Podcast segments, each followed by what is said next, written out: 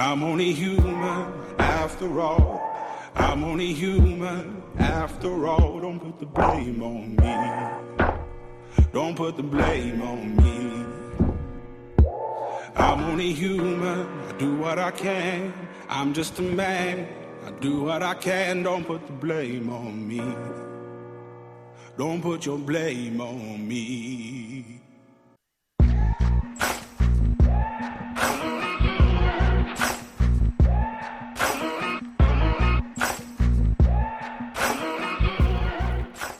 D'espoir meurt de désir. Proverbe italien. L'espoir est un rêve éveillé. Aristote. L'espoir des hommes, c'est leur raison de vivre et de mourir. André Malraux. J'espère que vous allez bien tout le monde dans cette euh, nouvelle émission euh, dont on est tous des humains. Oui, bien sûr, vous l'aurez deviné. euh, On va parler cette semaine d'espoir.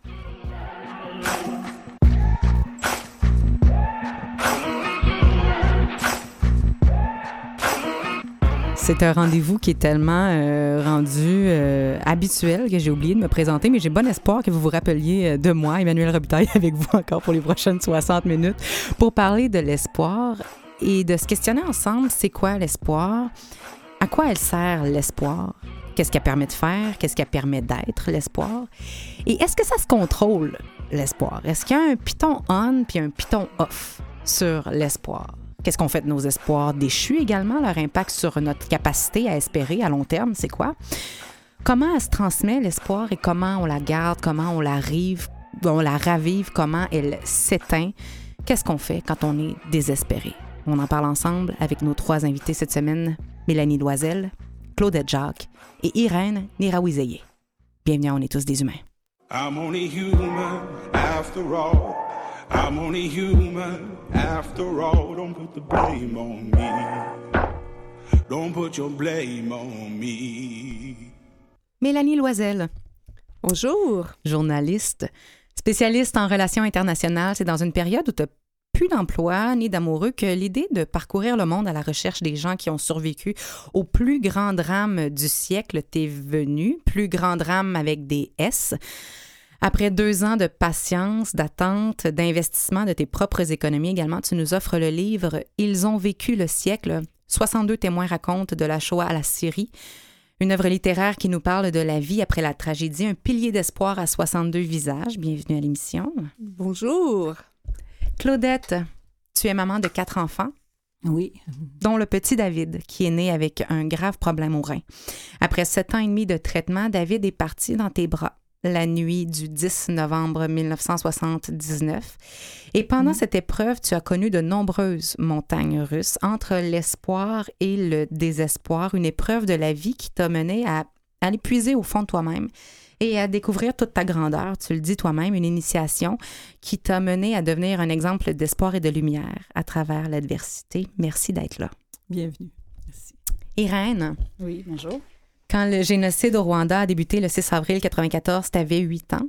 En trois mois, tu as sauvé des vies, la tienne, celle de ton frère, entre autres, et tu en as perdu beaucoup aussi, dont tes parents et plusieurs membres de ta famille, tes amis, ton voisinage. À 12 ans, tu arrives au Canada, tu parles pas la langue, personne n'est là pour t'accueillir avec tes sœurs. Tu n'avais déjà pas super le profil de l'étudiante modèle, on va se le dire. L'é- L'école et toi, ça faisait deux. Tu dois donc faire ton chemin dans le système malgré tout. Aujourd'hui, tu es une femme épanouie, infirmière à ton compte, fille de Sylvie Dallaire, preuve vivante des miracles que l'espoir peut faire. Oui. Bonjour. Bonjour. Mesdames, pour me préparer à cette émission-là, j'ai lu euh, tout ce que vous avez fait et écrit, ou ce qui a été écrit sur vous, et euh, j'ai pleuré. Ironiquement, pour venir parler d'espoir avec vous, j'ai pleuré toute la semaine, non pas de pitié, mais de profonde compassion. Je pense qu'on a tous les humains à l'intérieur de nous et je pense qu'on peut puiser dans les expériences de chacune pour s'y connecter et se connecter à soi-même. Et c'est ce que j'ai fait en vous lisant et j'ai... euh, J'hésite à qualifier vos expériences ou les expériences que tu rapportes, Mélanie, entre autres, d'inhumaines ou de surhumaines. Je suis pas encore certaine, bien que ça puisse cadrer dans les deux termes. Et je me suis posé la question suivante. Est-ce que l'espoir et la souffrance, est-ce que l'espoir et la difficulté, est-ce que l'espoir et la noirceur sont finalement ultime- ultimement liés? En fait, oui, oui, c'est relié parce qu'il faut connaître la noirceur pour euh, pouvoir apprécier la lumière. Euh, moi, dans mon cas, en tout cas, euh, quand j'ai vécu les temps où j'avais plus d'espoir, quand ils m'ont remis mon fils à l'âge d'un an, puis ils m'ont dit il lui reste trois semaines à trois mois à vivre. Mm-hmm. C'était, c'était vraiment la noirceur totale. Et puis, moi, je, je voulais tellement pas qu'ils partent. C'était comme je me disais, ils se sont trompés de, diagnostic, c'est sûr qu'il y a eu une erreur. Et puis, euh, mais toutes les nuits, quand l'enfant bougeait le moindrement, euh, je me levais, je pensais que c'était son dernier souffle, puis je voulais être là. Euh, mais tout au long de, ces, temps-là, quand à chaque mois, qui me donnait, je veux dire, un rendez-vous au cas où il serait vivant, bien, pour moi, c'était, c'était vraiment là où j'ai trouvé ma force de caractère et vraiment, j'ai, je me suis dit, oui, euh, oui, il y a de l'espoir. Puis euh, tant que moi, je vais vouloir, je vais le garder en vie, euh, cet enfant-là. Et, c'est pour ça que je me dis, entre l'espoir et le désespoir, c'est, c'est, une lutte, mais l'espoir, pour moi, c'est un, c'est un choix que l'on décide. Puis qui n'est pas facile à descendre si on est vraiment convaincu que mm. l'espoir peut déplacer des montagnes. C'est, c'est d'une très grande force, très grande puissance. C'est quoi l'espoir? Qu'est-ce qui permet de faire l'espoir au final? Moi, ce que je dis, surtout même quand je, je faisais des signatures dans, mon, dans le livre, euh, donc L'improbable destin d'Irène, j'écris que l'espoir fait vivre. Je pense que sans espoir, on, comme euh, on, on dit, c'est que le désespoir peut nous emporter, mais avec l'espoir, ça nous permet de revivre, ça nous permet de continuer, de d'espérer et même d'espérer l'impossible. Donc, euh, l'espoir, mm. pour moi, c'est comme une marche qui te permet de continuer dans la vie qui te donne, que tu espères à quelque chose, que tu vas arriver à, à sortir de qu'est-ce que tu te trouves, dans le noirceur que tu te trouves. Parce qu'en ce moment-là, s'il n'y a pas d'espoir, je ne vois pas comment on peut sortir de, de, de, de qu'est-ce que, de la noirceur qu'on peut se trouver. Mais on finit par se poser la question, est-ce que espérer, c'est... Euh, est-ce que c'est réaliste ou c'est être optimiste, être fleur bleue, d'espérer? selon vous? Est-ce qu'on peut être dans l'espoir et rester réaliste? Ou est-ce qu'il faut sortir de la réalité pour garder de l'espoir des fois? Moi, je pense que l'espoir, euh, c'est notre, ça devient notre réalité. Finalement, mm. on, la forme, notre, notre euh, réalité, avec euh, cet élan-là d'espoir. surtout quand on dit que la pensée crée. Donc, mm-hmm. plus on est dans l'espoir, mieux c'est. Même si l'aboutissement est, est, négatif parfois, ou ça, ça ça finit par, bon, le, départ de l'être que t'aimes, bien, je veux dire, tout le temps que tu as cru là, que c'était une chose possible, ça t'a tenu dans, dans, un état d'être qui fait que c'est extraordinaire, je, je, trouve. Puis on sert d'exemple pour les autres. C'est une, nourriture extraordinaire qui... Euh, L'espoir n'est pas, est pas garant d'un résultat. C'est vraiment une attitude avec laquelle on embrasse chaque instant, finalement. un état d'âme, effectivement. Effectivement. L'espoir, dans le fond, euh, naît de la réalité à travers les, réalités, même ce qui dépasse notre entendement, que ce soit, bon, Irène et Laetitia aujourd'hui, qu'elle elle a été témoin d'un génocide, qu'on soit dans des guerres, qu'on soit pris euh, dans une situation d'un être cher qui, qui est malade. C'est cette réalité-là, aussi difficile à croire euh, soit-elle, il, est, il, naît de ça parce que tout d'un coup, il y, a un, il y, a un, battement en nous, il y a une force, il y a, il y a, il y a une énergie qui, qui, fait en sorte qu'on a le goût de vivre. C'est peut-être l'instinct, bon, on vient de le dire, de l'espoir fait vivre, de, de s'accrocher, de continuer. Et de toute façon, qu'on le veuille ou pas, dans la vie, malgré toutes les difficultés qu'on a, qu'on vit, et eh bien, jour après jour, euh, le cœur s'arrête pas de vivre, on se réveille tous les jours, mmh. on doit faire face à notre, notre réalité, malgré les peines, malgré la douleur. C'est ça, et le lendemain, on va se réveiller encore, et le surlendemain. Donc, euh, pour, pour passer à travers ça, pour pas que ça devienne justement une grande noirceur, bien c'est l'espoir qui nous, qui nous, nous donne un peu la, lumière devant nous. Absolument, absolument. Puis moi, je, je rajouterais en disant que l'espoir, c'est pour moi, ça, ça, ça, montre comme si c'est une moteur, comme on parle euh, de, par exemple, si je suis dans le, dans le génocide, j'espère vivre. Donc, si je continue à me battre, si je continue à, à, me cacher, que j'espère au fond de moi que je continue à, euh, que je vais vivre et que je vais, je, vais, je vais survivre dans tout ça. Sinon, il n'y a pas de raison de, de, d'espoir. Donc, l'espoir devient un moteur qui te fait fonctionner au, au, final. Avec toi. Puis c'est ça, quand je te lisais, Irène, je me disais, OK, mais l'instinct de survie, est intimement lié à l'espoir. Tu Ouais. sais, dans ton cas, ton espoir était relié à cet instinct-là constamment. Oui, absolument. Parce que c'est sûr que si j'abandonne l'idée de, de vivre, j'abandonne l'idée de me battre. Donc, j'allais me livrer aux génocidaires. Ils allaient, me, ils allaient tout simplement finir avec ma vie. Et je crois que, euh, même dans mon livre, j'en parle. Et il y a un certain moment que ma sœur, avec qui je me trouvais euh, à ce moment-là, elle a complètement abandonné l'espoir de vivre et se disait, euh, voilà, moi, je vais, ben, on va tous mourir, voilà, c'est bon. Fini. Euh, on y va euh, et on, y, on va vivre. Elle, elle a, elle a arrêté ça, l'espoir. Elle, elle en avait plus d'espoir. Mais moi, je lui disais, mais pourquoi tu as fait ça? Moi, je vais vivre encore. J'espère vivre encore. Donc, l'espoir, c'est euh, quelque chose qui, qui te pousse à agir d'une façon que tu penses pas faire. Et tu continues parce que tu espères quelque chose d'autre. Mhm. Donc, pour moi, ça fait un moteur de fonctionnement. Sinon, euh, euh, tu abandonnes. Tu viens de soulever quelque chose d'extrêmement important. Je pense qu'on n'a pas tous la même prépension, prépension, la même propension à espérer. Et on va regarder voir qui Mhm. espère et qui désespère s'il y a ce genre de catégorie. My sweet, sweet girl, it'll be alright. Don't shed a tear, I'll hold you tight. I know the world's a scary place, neither I get what is happening here. It's like a delusion in my head, but I know this is happening here. Hope, hope for a better world. Hope that there's a way out of this mess somehow. Hope that this isn't the end, that there's a way to make things right again. Hope, hope for a better world. Hope that there's a way out of this mess somehow. Hope, give me some hope.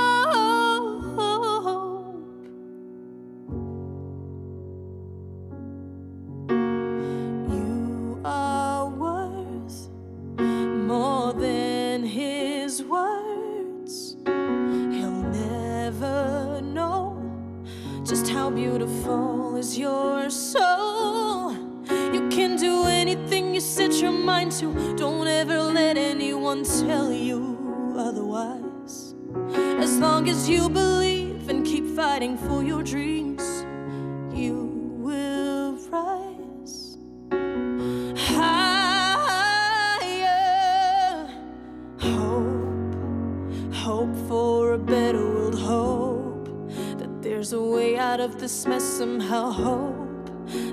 this isn't the end, that there's a way to make things right again.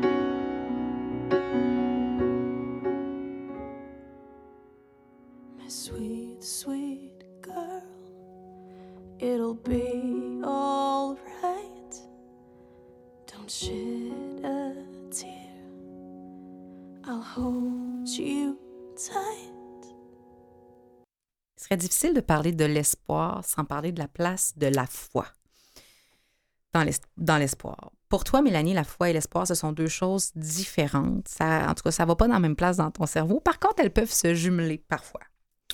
Oui, parce qu'en fait, euh, pour moi, la foi, il y a quelque chose de, mythique rattaché euh, à quelque part à la religion, à, celle qu'on qu'on pratique.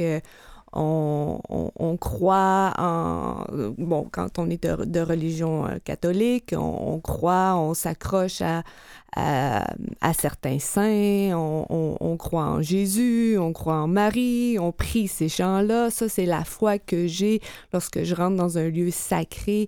Je, je, je, je vais prier pour, euh, à quelque part, oui, euh, espérer que demain matin, ça ira mieux, pour qu'un être cher guérisse, pour que je guérisse moi-même, pour que les gens j'aime. ouais. C'est ça. Mhm. Donc, je, je, je pars prier, je, je pose un acte, ou que ça soit quand même, euh, des fois, on a une spiritualité à, propre à nous-mêmes, mais on s'accroche à quelque chose qui, euh, qui va dans le même sens un peu que l'espoir, dans la mesure où l'espoir, on espère très souvent que la situation va s'améliorer, que ça va aller mieux, que quelque chose de beau va, jaillir de ça et que plus le temps va passer, moins la souffrance va être grande.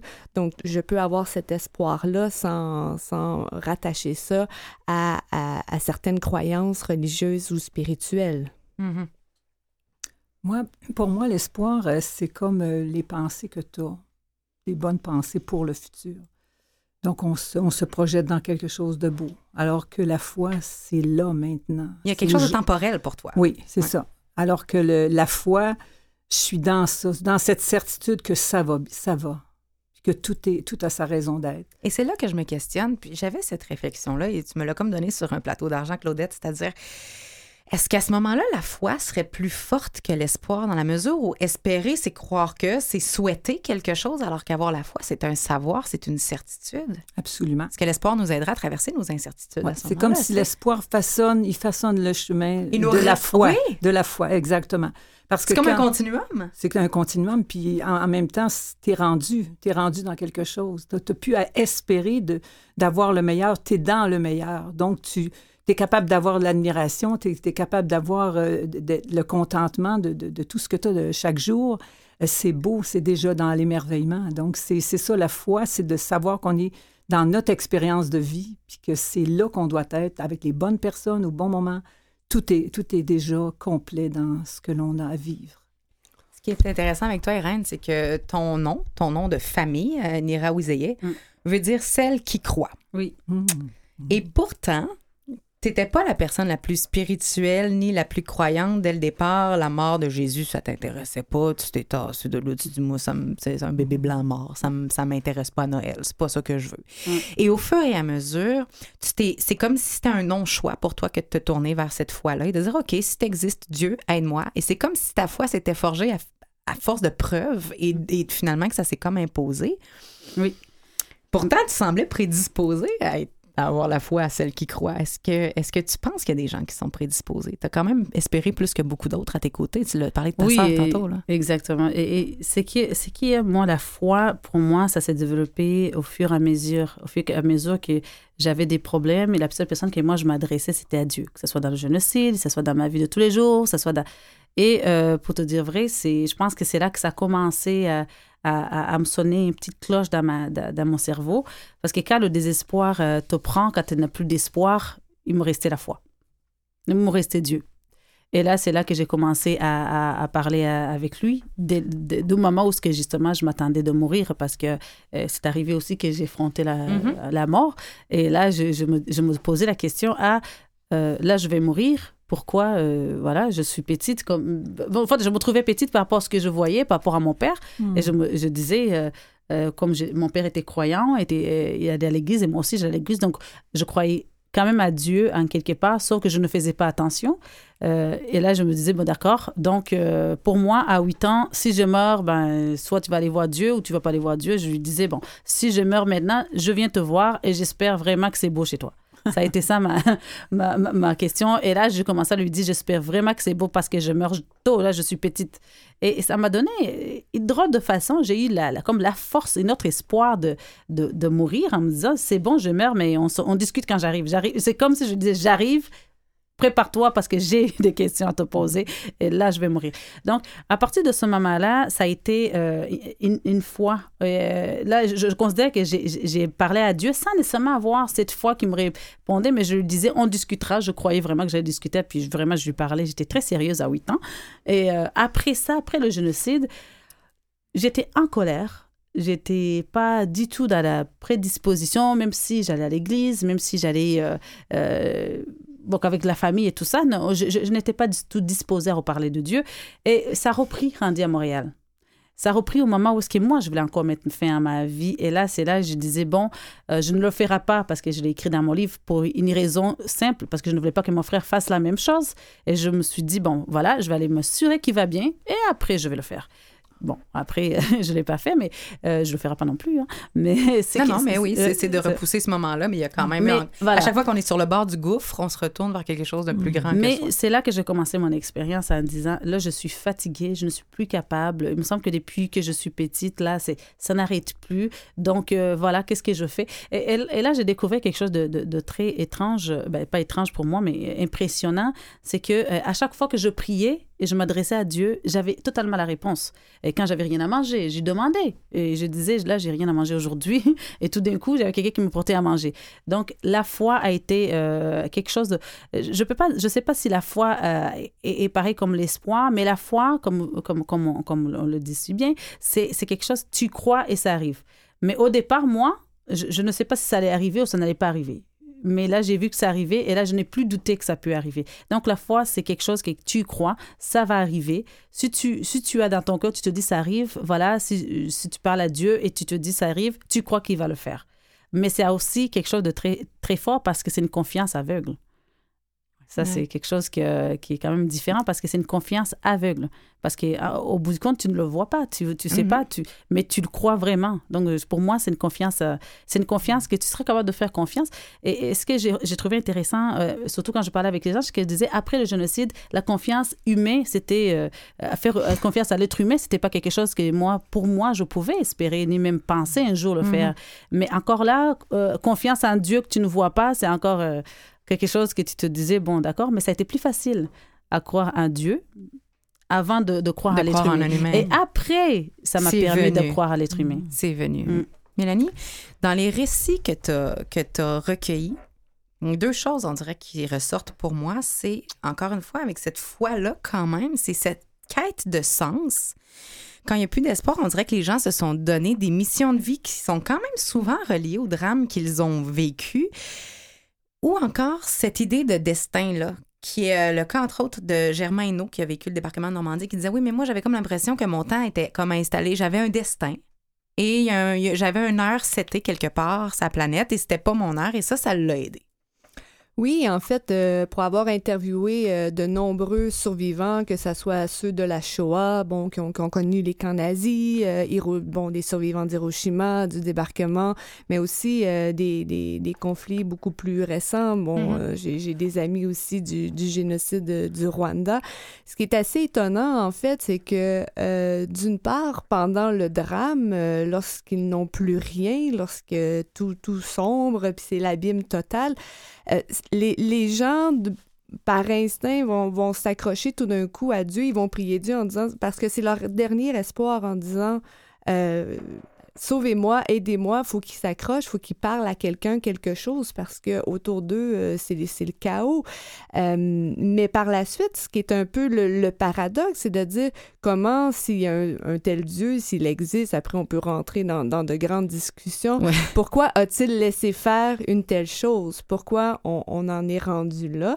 Donc euh, très souvent, les gens sont ambivalents une fois que que, bon, que le conflit euh, se termine, que le temps passe euh, doucement, euh, ça, ça, les remet en doute, mais une chose est, certaine, c'est qu'ils constatent qu'ils sont vivants, qu'ils sont des survivants, et que à partir de maintenant, après avoir connu une telle épreuve, ils veulent trouver un sens à leur vie. Parce que tout est à ben, faire. il y a espoir. C'est comme moi, je suis vivant, il y a moi et la vie. Qu'est-ce que j'en fais? Parce que pour eux, ça mm. n'a pas de sens de pas, de pas avoir une mission si ils mm-hmm. sont les rares à avoir survécu. Donc, C'est pour ça que plusieurs d'entre eux, euh, Irène en est, en est un Mhm. exemple. Elle a écrit son histoire parce que elle, elle a probablement, vous serez mieux placé que moi pour le dire, mais euh, elle- elle veut que cette histoire-là euh, serve à quelque chose. Personne ne peut dire j'ai pas connu ça pour rien. Mm. Et c'est ça qui, qui est leur moteur tout au long de leur vie. L'espoir et le sens, c'est aussi beaucoup relié. On parle de désespoir et on parle comment ça se transmet cet espoir-là dans quelques instants.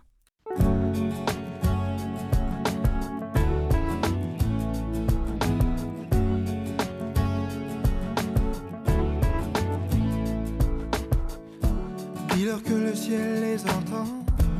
Dis-leur que la chance les attend pour qu'ils rêvent encore.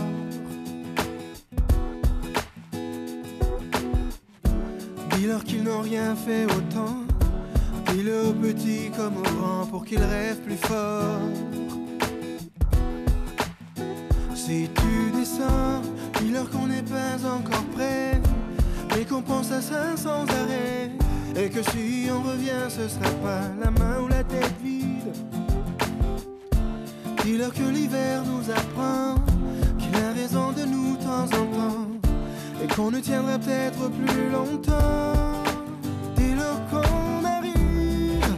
Dis-leur que tant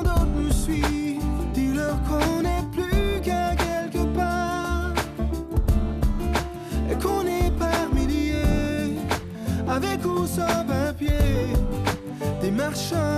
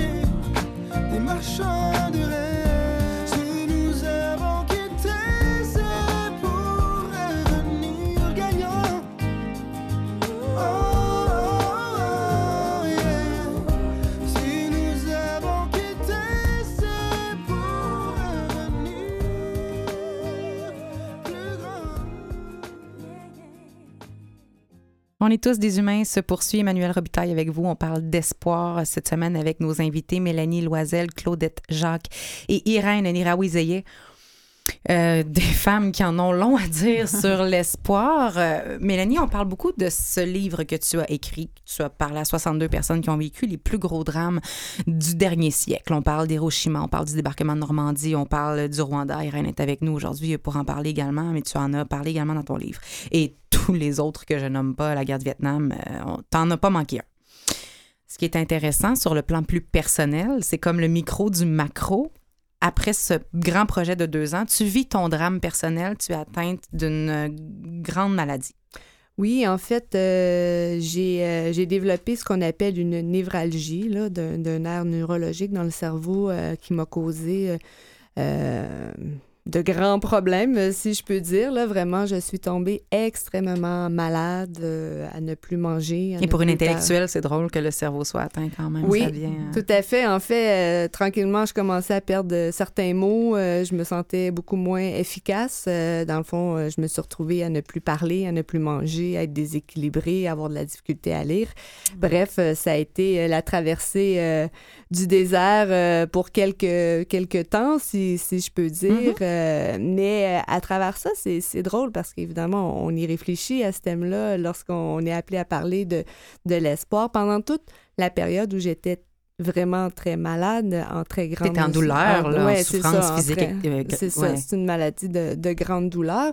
Euh, tous les jours, mon, j'avais espoir que le lendemain, euh, ça allait aller mieux, que les médicaments allaient faire effet, que la radiothérapie allait donner ses effets, que, tu sais, que jour après jour, que plus le temps va, va passer, mieux ça va aller. Je n'ai jamais désespéré. J'ai peut-être une nature un peu comme ça. Dans la vie, je dis toujours aux gens, je suis une plus je suis plus une colérique, je réagis avec colère face aux, aux injustices du monde. Mais t'as de la vigueur, t'es pas dans ex- ou dans la dépression. Donc ça, ça m'a peut-être Ouais. aidé ce une agressivité côté-là active, oui.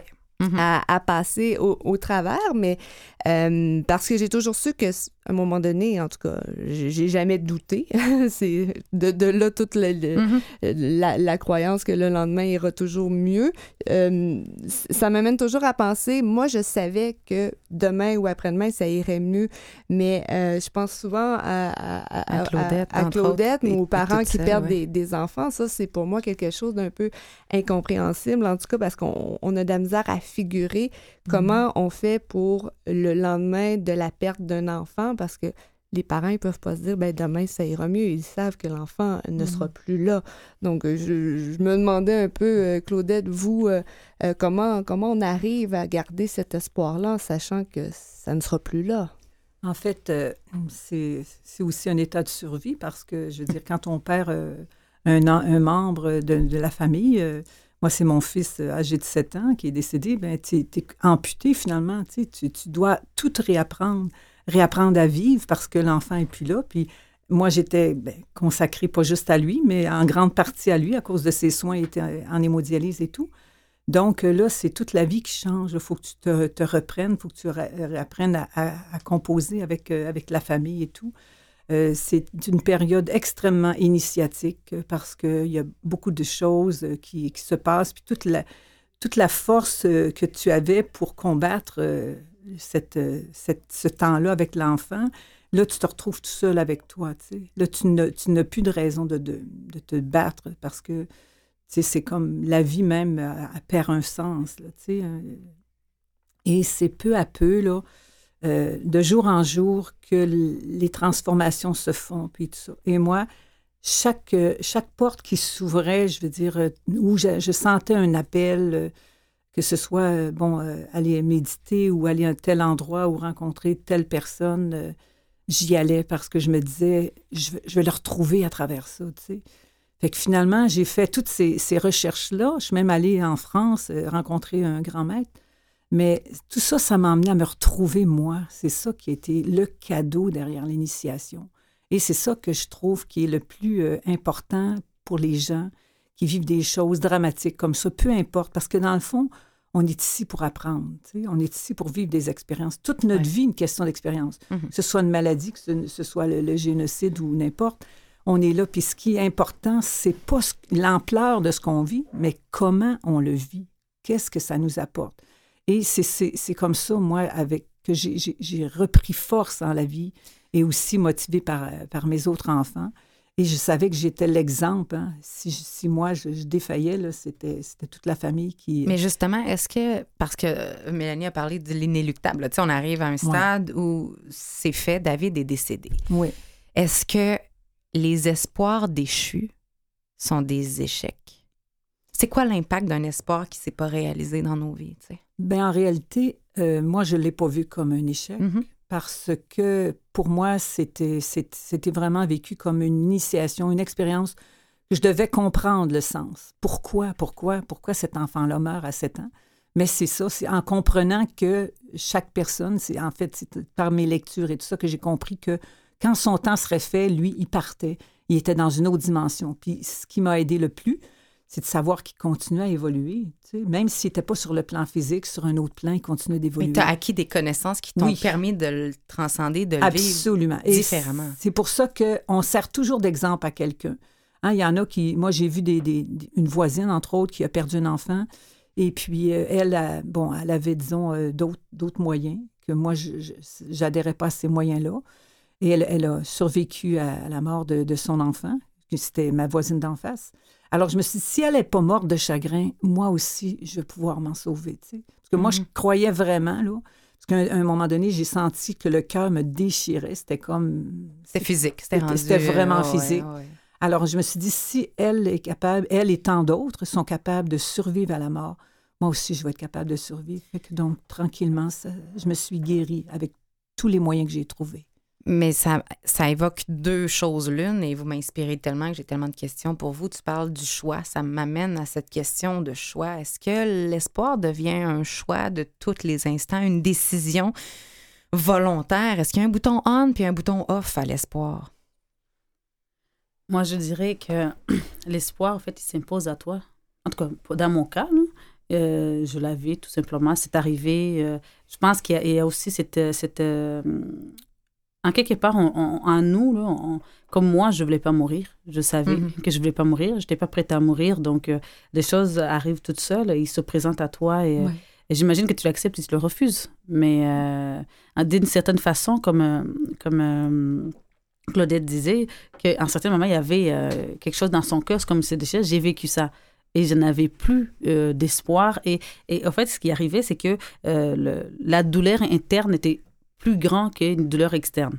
J'avais Mm. l'impression que je souffrais tellement à l'intérieur que même si tu m'aurais coupé un peu, euh, cette douleur ne sera pas assez forte pour ce que je vivais à Et l'intérieur. l'automutilation est souvent cette façon-là Exactement. de un peu de... Et des fois, même La tu te pinçais là pour dire, Mhm. bon, est-ce que je vais Mhm. avoir mal? Juste pour sentir que tu as mal. Parce qu'à l'intérieur, c'était tellement souffrant Ouais. que, euh, je- en fait, ce qui était l'extérieur, c'était ça, ça, ça semblait rien. Et, et, et en ce moment-là, l'espoir, euh, c'était là. En fait, j'ai saisi ce qui est le seul espoir que je pouvais avoir dans ma tête.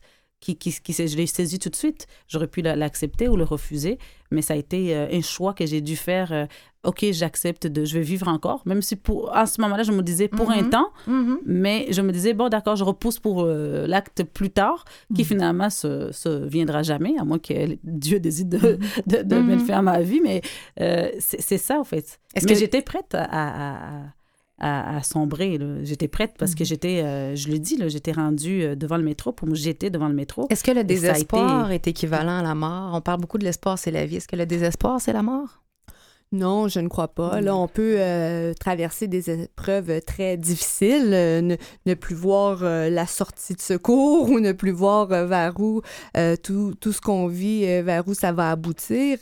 C'est peut-être des, des moments sombres, des moments noirs, mais c'est pas nécessairement une fin en, soi.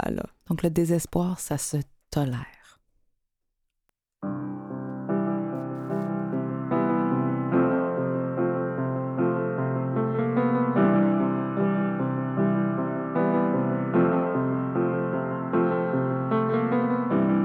Imagine there's no heaven. It's if you try. No hell below us. Above us, only sky.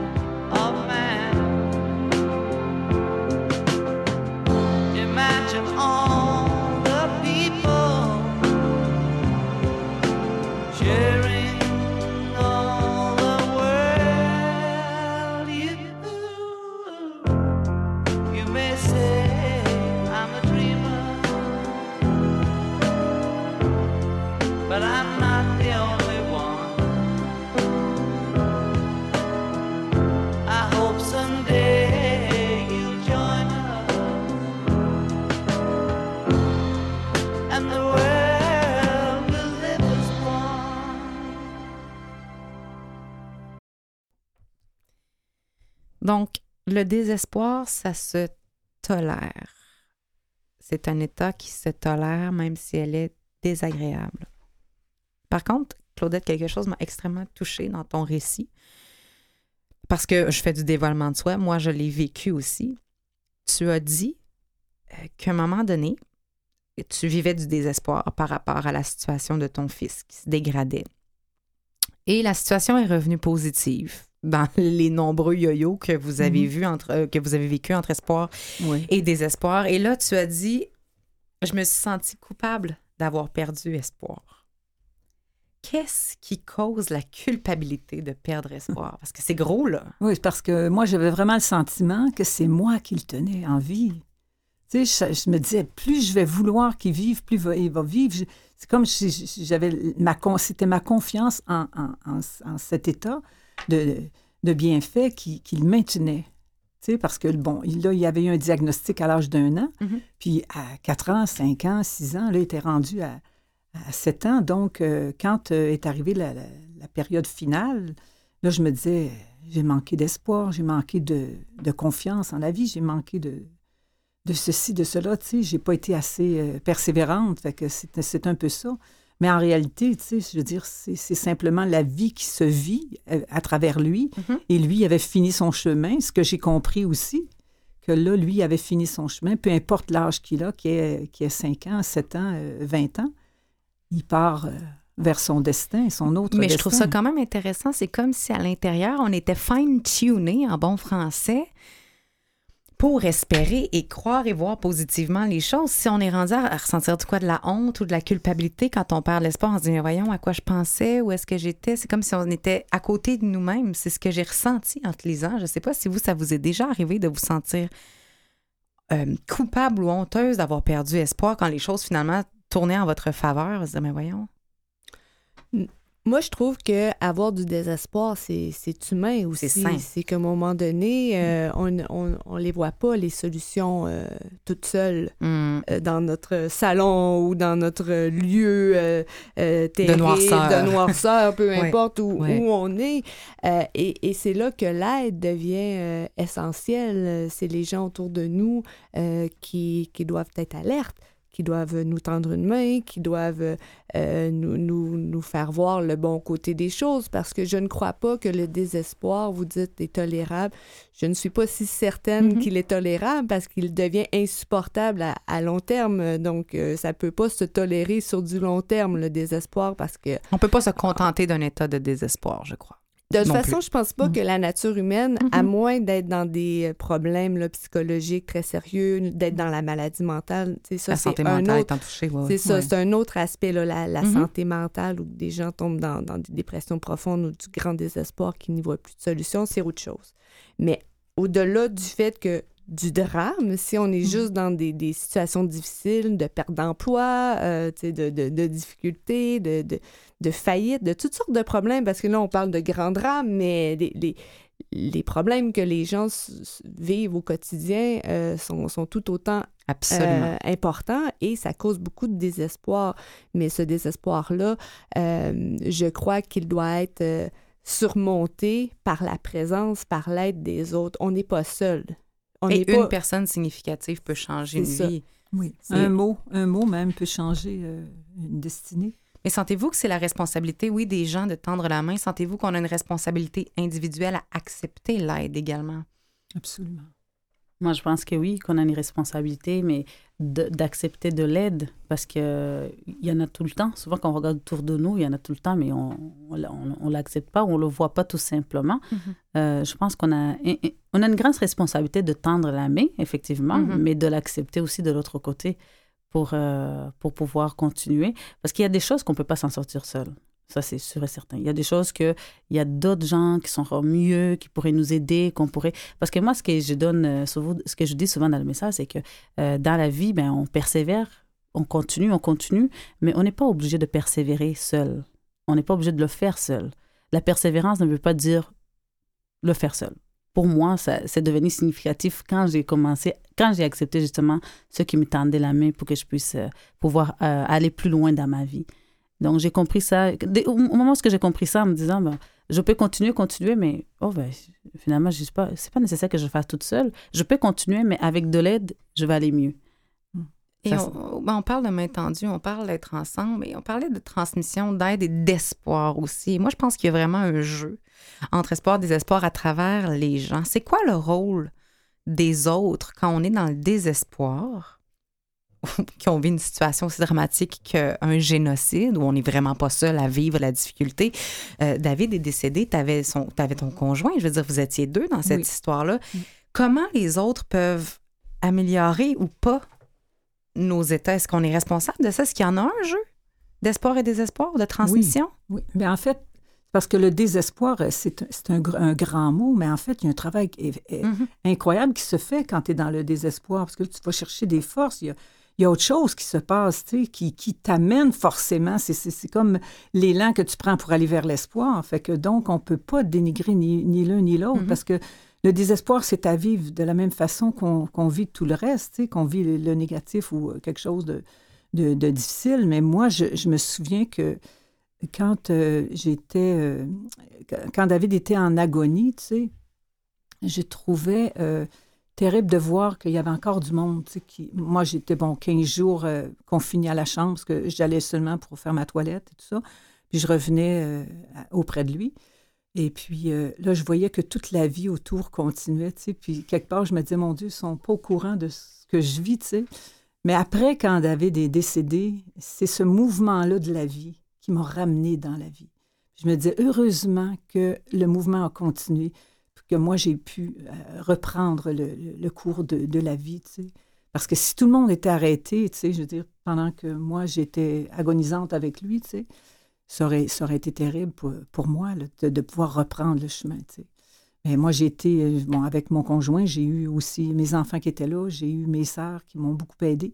Fait que là, j'ai tout repris euh, la vie malgré, malgré cette perte-là que je vivais. C'est comme un mélange d'équilibre, de focus et de vigilance dans son état, dans le respect qu'on s'accorde dans nos moments de difficulté, mais aussi Oui. dans notre responsabilité. On en parle de choix, de responsabilité, de choisir l'espoir. Et quand je vous lisais, il y a tout le temps cette idée-là de prendre mes petits bouts d'espoir, de les mettre ensemble et d'avancer, de lutter contre le désespoir. Les filles, comment on met nos petits bouts d'espoir ensemble? Comment on lutte contre le désespoir? Comment on peut aider les gens qui actuellement essaient de faire l'un ou l'autre? Une chose est certaine, c'est la force des autres, c'est la présence des autres, c'est tous ensemble qu'on arrive à passer à travers euh, les épreuves, que ce soit avec le- les proches, la famille, que ce soit dans, un plus grand ensemble, dans une société, que ce soit euh, dans, des lieux. euh, Ça, me rappelle beaucoup les histoires des survivants de, l'Holocauste qui, me disaient, un jour, il y avait un petit bout de pain, puis on, se l'est partagé à cinq et, on a tous survécu parce que un, bout de pain qu'on a partagé nous a permis non seulement d'avoir un petit peu de vitamines euh, alors qu'on avait la, la- la peau sur les os, mais aussi parce qu'ensemble, il y a eu un moment d'humanité que tout d'un coup, à travers ces horreurs-là, on, se retrouvait à notre nature même d'humain, c'est-à-dire de partager, de s'entraider, de, tout d'un coup, euh, même si c'était juste un bout de pain, de partager un repas. Et c'est ça qui euh, euh, refait jaillir l'espoir en nous en disant, on c'est pas fini, on est encore là, on est encore vivant.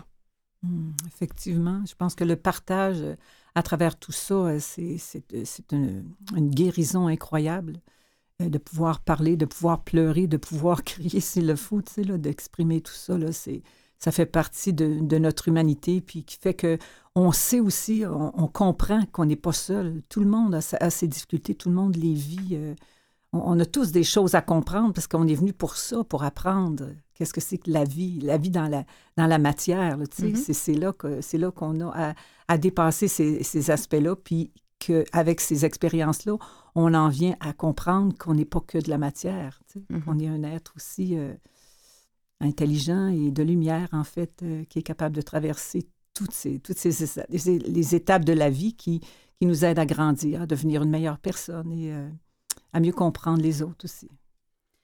Moi, je parle plutôt au niveau individuel parce que je pense que euh, souvent, euh, ce que nous vivons, euh, je le dis souvent dans, dans le livre aussi, c'est, c'est- ça peut te définir en tant que soi personne, qu'on oublie ce qu'on est ou ce qu'on était avant. Alors que je pense que certaines épreuves ou certaines euh, choses qui arrivent dans, dans la vie peuvent nous amener à être des meilleures personnes et ne pas nous changer nécessairement, mais à être mieux et évoluer mieux. Donc, euh, pour moi, c'est de toujours, même si tu es dans une période de désespoir, c'est de toujours se rappeler qui on est, qui, qui on est comme tant que personne et de- peut-être penser ce qu'on peut faire comme personne pour traverser tout ça. Mais effectivement, c'est aussi, on a de l'aide des gens extérieurs, les gens qui, euh, comme on parlait tantôt, de saisir la main de ceux qui nous tendent, d'accepter, mais se rappeler qui on est pourrait nous aider à, à- à peut-être penser où on va. Donc, pour moi, ça a été euh, une chose que je me suis arrêtée et me dire, euh, ben voilà, euh, je suis qui au fait, à travers tout ça, à travers tout, ces, tout ce qui se passe là, je suis qui comme personne et j'étais qui et c'est quoi ma personnalité. Et donc, je pense que c'est important de, de, de prendre ce temps de réfléchir encore qui on est tant que personne et après de, de voir où est-ce qu'on va et d'évoluer dans tout ça. On se rend compte qu'avoir espéré, c'est un grand travail de perception, c'est un grand travail de croyance. Mm. Ça joue beaucoup à l'intérieur, beaucoup plus qu'à l'extérieur, peu importe ce qui se passe. Est-ce que vous avez, euh, mesdames, foi, espoir en l'avenir? En terminant. J'ai foi en moi, je crois en Mhm. moi, j'ai espoir euh, d'un monde meilleur, euh, d'une société plus juste, plus égale, plus pacifique, euh, et je crois que c'est tous ensemble qu'on va y arriver. Moi, j'ai foi en moi, en mon talent et en mes mandalas qui, euh, qui pour moi, est un outil euh, intéressant qui, euh, qui est à la portée de tout le monde. Et puis, euh, moi, partout où je pourrais euh, le faire connaître, en tout cas, sans nécessairement penser que c'est une mission, pour moi, c'est quelque chose de grand que j'aime partager, puis qui m'apporte énormément parce que finalement, avec le cercle, on finit par tous s'unir, on est tous euh, reliés par le cœur, finalement. Et pour moi, j'ai foi en Dieu, et je dis souvent, et j'ai espoir que l'humanité peut être meilleure.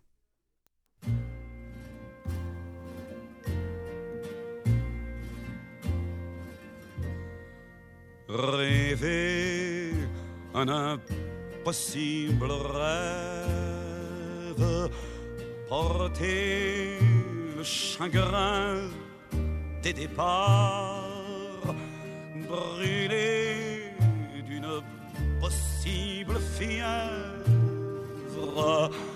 partir où personne ne part, aimer la déchirure, aimer même trop, même mal, tenter sans force et sans armure d'atteindre l'inaccessible étoile. Telle est ma quête, suivre l'étoile. Mes chances, peu m'importe le temps ou ma désespérance. Et puis lutter toujours, sans question ni repos, se damner pour l'or d'un mot d'amour. Je ne sais si je serai ce héros, mais mon cœur serait tranquille et les villes s'éclabousseraient de bleu parce qu'un malheureux brûle encore, bien qu'ayant tout brûlé, brûle encore, même trop, même mal, pour atteindre à s'en écarteler, pour atteindre l'inaccessible étoile.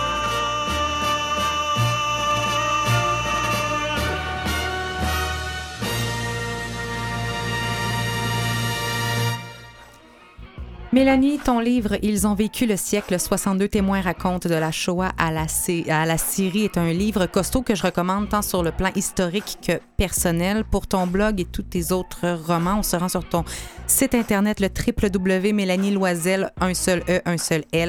Merci beaucoup d'avoir accepté notre invitation. Claudette, ton livre Un ange dans ma vie qui raconte votre parcours à toi et à David est disponible pour tous ceux qui veulent s'en inspirer.